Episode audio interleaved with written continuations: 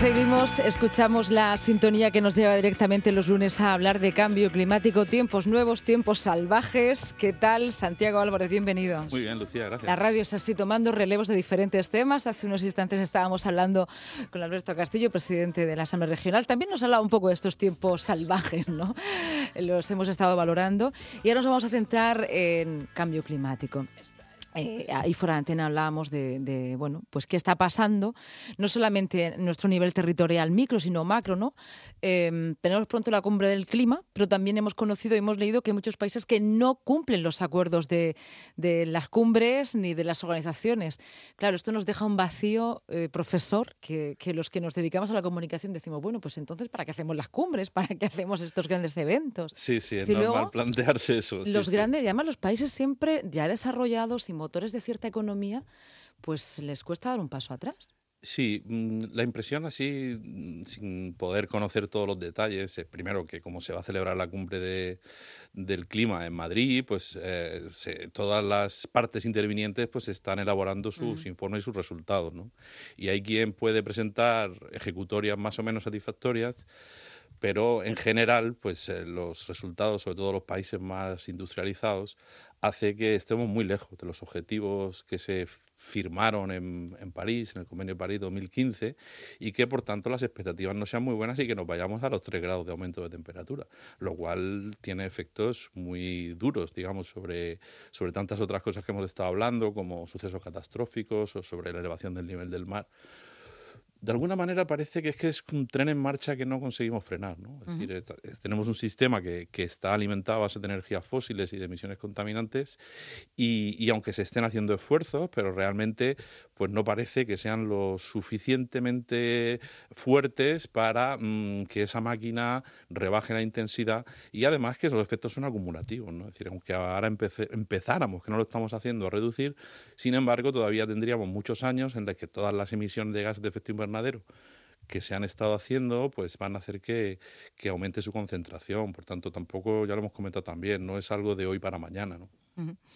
Mm, claro, esto nos puede desesperanzar, porque si además no llegamos muy a tiempo y nosotros que somos muy de cortoplacistas, o al menos impera esa, esa lógica, a mí personalmente y desde la comunicación no podemos mandar un mensaje de conformismo, pero es que si no vamos a llegar a tiempo y vemos cómo los países no lo cumplen, pues parece que estamos en la eterna rueda de háster. Hay que hacer, hay que hacer, pero nadie hace. Sí, además esto es muy contraproducente desde el punto de vista del plazo de los políticos, ¿no? Porque claro, los políticos lógicamente sus perspectivas son a cuatro años, mm, como máximo a ocho, pero realmente ellos mm, quieren inaugurar eh, obras, quieren eh, abrir cintas, quieren eh, firmar cosas pero mm, estas políticas a largo plazo y que además son duras porque hay que negociar y hay que ver dónde se reduce y hay que invertir, porque claro, otro aspecto que no hemos señalado y en ese sentido a los críticos del cambio climático hay que darles algo de razón, es que todo esto tiene un cierto componente elitista. Es decir, evidentemente a todos nos gusta comprarnos un coche que tenga cero emisiones, pero es que resulta que esos coches pues a día de hoy son bastante caros, ¿no? Entonces, saber cómo quien ayuda para que esa transición pues no sea algo que se puedan permitir los ricos y que los pobres pues no puedan, pobres en general, quiero decir clase media empobrecida, ¿no? En la que más o menos pertenecemos la gran mayoría. No seamos conscientes, pero sí, Bueno, que estamos empobrecidos, sí, evidentemente casi nadie se ha recuperado desde los años 2012 así, de los niveles de renta que tenía anteriormente, por no hablar de la calidad de los servicios públicos, etcétera.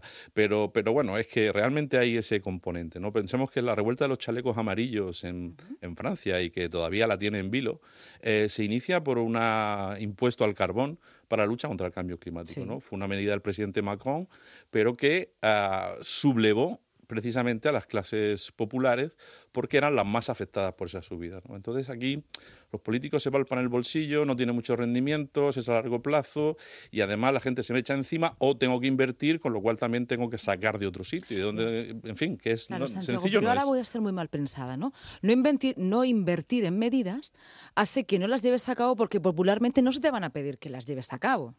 Así es, en cierto modo, sí, evidentemente. Además, mira, pues si aquí tenemos los últimos resultados electorales en la región de Murcia, mm, no indican que la mayoría, lo digo porque las opciones que han, en este caso Vox, ¿no? que ha sido el partido mayoritario, pues evidentemente es un partido negacionista, pero tampoco los demás se han, digamos, mm, presentado ¿no? como adalides de la lucha contra el cambio climático, sino más bien, bueno, pues tímidamente no tenemos aprobado una estrategia sobre cambio climático, no tenemos ley sobre cambio climático. Es decir, la, la comunidad autónoma de la región de Murcia, podemos decir, sin entrar en detalles, que como tal no ha mostrado una voluntad ni la muestra de tener una política consecuente de lucha contra el cambio climático. ¿Por qué? Pues porque la población evidentemente no lo pide y los políticos pues suficiente tienen con el mar menor.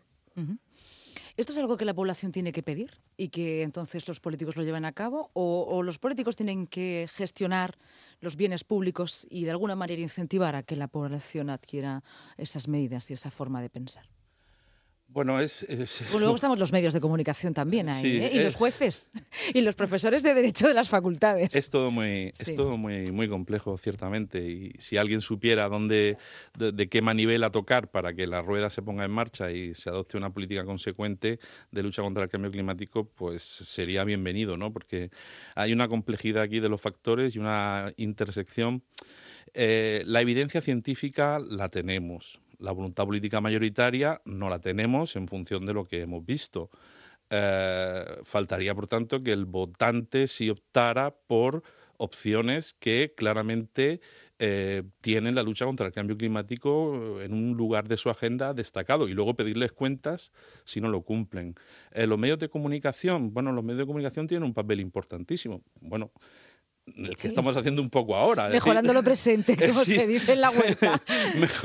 Mejorando lo presente. ¿no? Quiero decir que bien o mal intentamos divulgar, intentamos eh, que se cree un germen de preocupación y que cada uno piense por su cuenta y saque consecuencias, ¿no? Pero que hay que pensar y hay que eh, difundir estos, estos mensajes para que vayan calando, y, pero con el ánimo que la gente reflexione, ¿no? Lo que pasa es que, bueno, luego lo que más calan son los mensajes así simples y directos, ¿no? Pero en fin, eh, esa es la sociedad que mm. tenemos.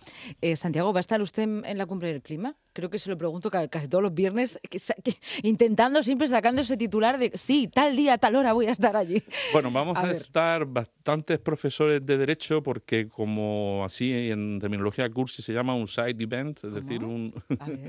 bueno, pues es Se me ha quedado muy internacional Bueno, hay evidentemente la conferencia de las partes en las que hay una serie de acreditaciones que son difíciles de conseguir. Yo no sé si a través de los... Estamos ahí. Estáis ahí, ¿no? Por eso que vosotros...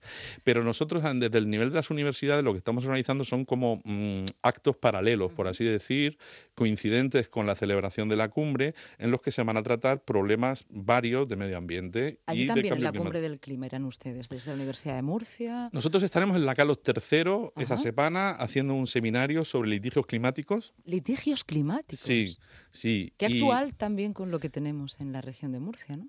Claro, claro, no, sí, sí, ahí se van a hablar de las posibilidades de ejercer, que es otra de las patas que no hemos mencionado antes, el activismo judicial, para conseguir que se, se empiecen a dictar sentencias condenatorias en base a la responsabilidad por los daños que se está generando por la inacción. En el caso del Mar Menor es claro y evidente, y también empieza a ser evidente en temas ligados al cambio climático, ¿no? Mm. Mire usted qué paralelismo tan curioso, ¿no? Porque también por contexto, ¿no? El día 25 se celebra o se conmemora el Día de la lucha contra la violencia machista, contra las agresiones contra las mujeres y, contra todo tipo de violencias machistas. Em, y también se ha pedido y se ha demandado cambios en la ley, ¿no? Que la justicia deje de tener esa mirada tan vertical, eh, se habla de que sea menos heteropatriarcal o al menos que tenga perspectiva de género. Y también desde las organizaciones eh, bueno, pues ecologistas y medioambientalistas pedís una, una mirada ¿no? a la justicia, una mirada más amplia, menos sí, no, son, son, cuestiones, digamos, que, que, mm, si me permiten la expresión, nos pillan mayores. Quiero decir que yo en, en, la carrera, el derecho penal que estudié, eh, si se puede decir la expresión a través de la radio, no lo sé, la única violación era la penetración vaginal. Todos los otros tipos de penetraciones no eran violación desde allí, que tampoco es el siglo pasado, no soy tan mayor, pero sí es ciertamente la doctrina que había, ahora pues si queremos ver la botella medio llena, pues hemos mejorado. Ciertamente el sustrato de base, la ideología machista de base pervive y eso nos obliga, nos exige a, ir más allá, a adoptar cambios y que tienen que ver efectivamente con un modo diferente de ver las cuestiones. Más inclusivo, quizá el otorgar voz a realidades que están ahí, en el caso que mencionas, tiene que ser, y es algo que al derecho penal le cuesta, yo no soy especialista, pero tiene que ver con la empatía con la víctima. es decir, tiene que ver con eh, situarse en la posición de la mujer. Está el caso este sobrecogedor, y estamos cambiando de tema, pero. No, pero es que le veía paralelismo, es decir. Sí, eh, el de la menor, ahora mismo que, que, no ha sido condenado por violación, porque ella no ofreció resistencia, porque estaba mm, inconsciente, pues evidentemente hay una falta de sensibilidad, una falta de tener en cuenta de la norma. ¿Eh? esa, esa, situación para considerar que eso equivale a, un a una violencia, a un forzamiento que sí es violación. He sacado el paralelismo porque quizá las mujeres, como si somos sujetos de derecho eh, jurídico, pues podemos eh, emprender esa lucha, pero la naturaleza de momento no puede hacerlo. Está, está, muy bien traído porque son todas estas cuestiones nuevas, son todas estas cuestiones, bueno, nuevas, relativamente nuevas, ¿no? ¿no? El feminismo no es una causa actual, sino que lleva ya mucho tiempo, y el ambientalismo también. Por cierto, las dos nacen más o menos en la misma época, que son los años 60, y, y ahí están las dos tratando por imponerse un poco más en la, en la agenda colectiva. Así que creo que no tenemos tiempo, pero la semana que viene seguimos. Pero nos vamos con la miel en los labios siempre, porque el lunes seguiremos hablando de este tema, ¿no? y esos paralelismos, ¿y qué pasa en el con la pérdida de privilegios, Santiago. Yo creo que, creo que vamos por ahí. Pero lo dejamos así como un continuará. Muchas gracias.